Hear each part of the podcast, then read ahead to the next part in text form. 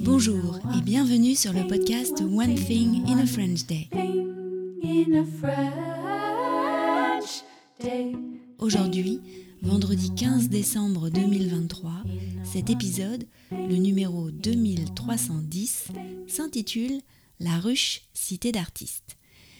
J'espère que vous allez bien et que vous êtes de bonne humeur. Je m'appelle Laetitia, je suis française, j'habite près de Paris et je vous raconte au travers de ce podcast un petit bout de ma journée. Vous pouvez vous abonner pour recevoir le texte du podcast, le transcript, sur onethinginafrenchday.com. Il existe en deux versions, le texte seul, qui est déjà un excellent outil pour améliorer votre compréhension du français, à 3 euros par mois, ou la version enrichie à 5,90 euros par mois, avec des tournures de phrases utiles, des notes culturelles et des photos quand il y en a, bien sûr. Pour faire votre choix, n'hésitez pas à aller faire un tour sur le site du podcast. Tout est expliqué et vous pourrez ainsi voir les avantages de chacune des formules. La ruche, cité d'artistes. Il ne pleut pas, alors. Non, il ne pleut pas, Laetitia, et je suis très heureuse de marcher sur un ciel presque bleu, avec presque un rayon de soleil. Oui, nous sommes euh, dans le 15e arrondissement, loin dans Paris. Nous sommes allés voir euh, La Ruche, qui est maintenant un, toujours une cité d'artistes avec des ateliers. Et en ce moment même, il y avait une exposition, donc on a pu entrer, pas vraiment dans la ruche, mais dans une salle qui est devant euh, le bâtiment. Et là, on a fait une rencontre très sympa. T'es d'accord? Oui, vraiment très, très agréable avec euh, une des anciennes de la ruche. Une des anciennes, alors elle, euh, elle est arrivée il y a 30 ans en France des États-Unis où elle était professeure de, je sais pas, peut-être d'histoire de l'art ou de peinture. En tout cas, elle fait de la gravure ici et de la peinture à, Paris. Elle s'appelle Jane Olson et on a vu d'ailleurs quelques-unes de ses œuvres. Et euh, donc on est entré, euh, il y a un lieu d'exposition à la ruche et on a vu comme ça des œuvres de, plusieurs personnes qui, font partie toujours de, de cette communauté euh, d'artistes de la ruche. Et on a eu une discussion très très intéressante avec elle. Elle nous a raconté comment était la ruche avant. Elle, l'a connue pas dans les années 90, mais elle a vu des archives.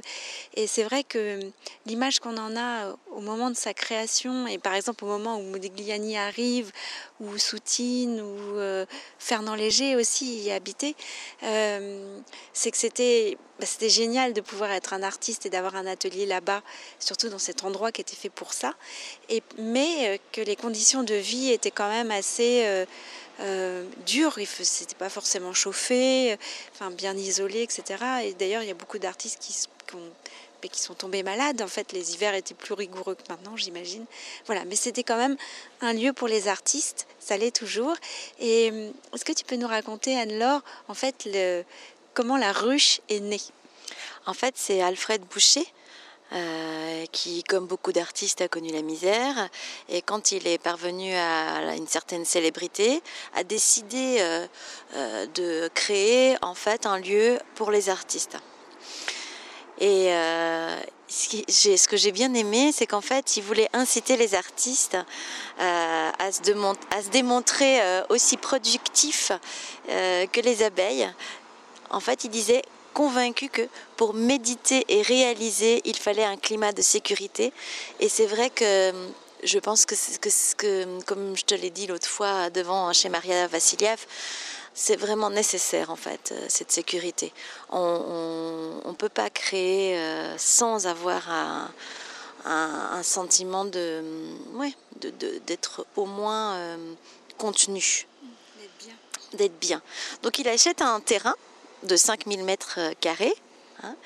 et euh, il prend l'ancien pavillon en rotonde des vins de Bordeaux, tu sais, de l'exposition universelle de 1900. Euh, et puis il crée en fait cette espèce de. bah, c'est vrai que ça ressemble à. On, peut imaginer que ça ressemble à une ruche. les, les, ateliers sont, sont tout petits, c'est un peu des, des cellules.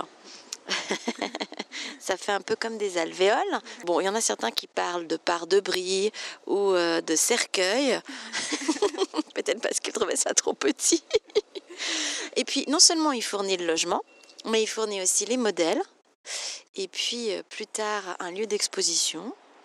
Et encore plus tard, même, il va ouvrir un théâtre. Et certains comédiens euh, de la comédie française vont venir y jouer. Ah, Louis Jouvet, non? Oui, notamment Louis Jouvet. Et on comprend mieux, en fait, comme c'est un peu excentré, c'est-à-dire qu'on est vraiment tout au sud de Paris, là, comprend l'intérêt des cafés, en fait, euh, de, de, bah, de, quitter un peu ce lieu renfermé, enfin, renfermé bien pour la création, mais d'aller s'ouvrir et d'aller un peu plus loin, de remonter euh, vers euh, le carrefour Vavin pour, pour se retrouver aux différents cafés. La coupole. Ah non, mais la coupole, c'est plus tard. Hein. Oui, euh, plus tard. Plutôt le dôme et la rotonde. Oui, voilà. oui. Pour se réchauffer aussi. Hein. Ouais faire des rencontres. Faire des rencontres. croiser, les gens de Mont, de, croiser les gens de Montmartre. Voilà. Et puis la ruche, ça devait être sympathique, mais en même temps, c'était autour d'un terrain vague. Il y avait pas mal de, de restes de marbre, justement, d'Alfred de, Boucher. Alors les artistes pouvaient s'en servir, mais enfin bon, ça devait pas être tellement euh, gai comme. Euh, lieu. Je pense que c'est notre dernière sortie à Montparnasse. Euh, heureusement, pas sous la pluie. Bon, on n'aura pas été boire à la coupole, mais parce qu'il y a quand même, il s'est quand même passé des choses à la coupole. Hein. Oui, il s'est passé des choses et puis j'aimerais quand même une fois qu'on y aille, mais peut-être plus tard, oui. parce que j'aimerais voir si on voit toujours les, mm, les colonnes peintes par euh, Maria Vassiliev. Alors, dans ce cas-là, je te propose qu'on se retrouve au mois de janvier, peut-être pour un, un épisode spécial coupole, parce qu'il y a quand même plein de choses à dire. D'accord. Super. Alors, ainsi se clôt notre série d'épisodes autour de Montparnasse. Et ben, on vous dit à bientôt. Au revoir Anne-Laure. Au revoir Laetitia. Et oui, au revoir chers auditeurs. One Thing in a French Day, c'est fini pour aujourd'hui. Je vous souhaite à tous de passer un très bon week-end et je vous retrouve lundi pour un nouvel épisode du podcast. À bientôt. Au revoir. One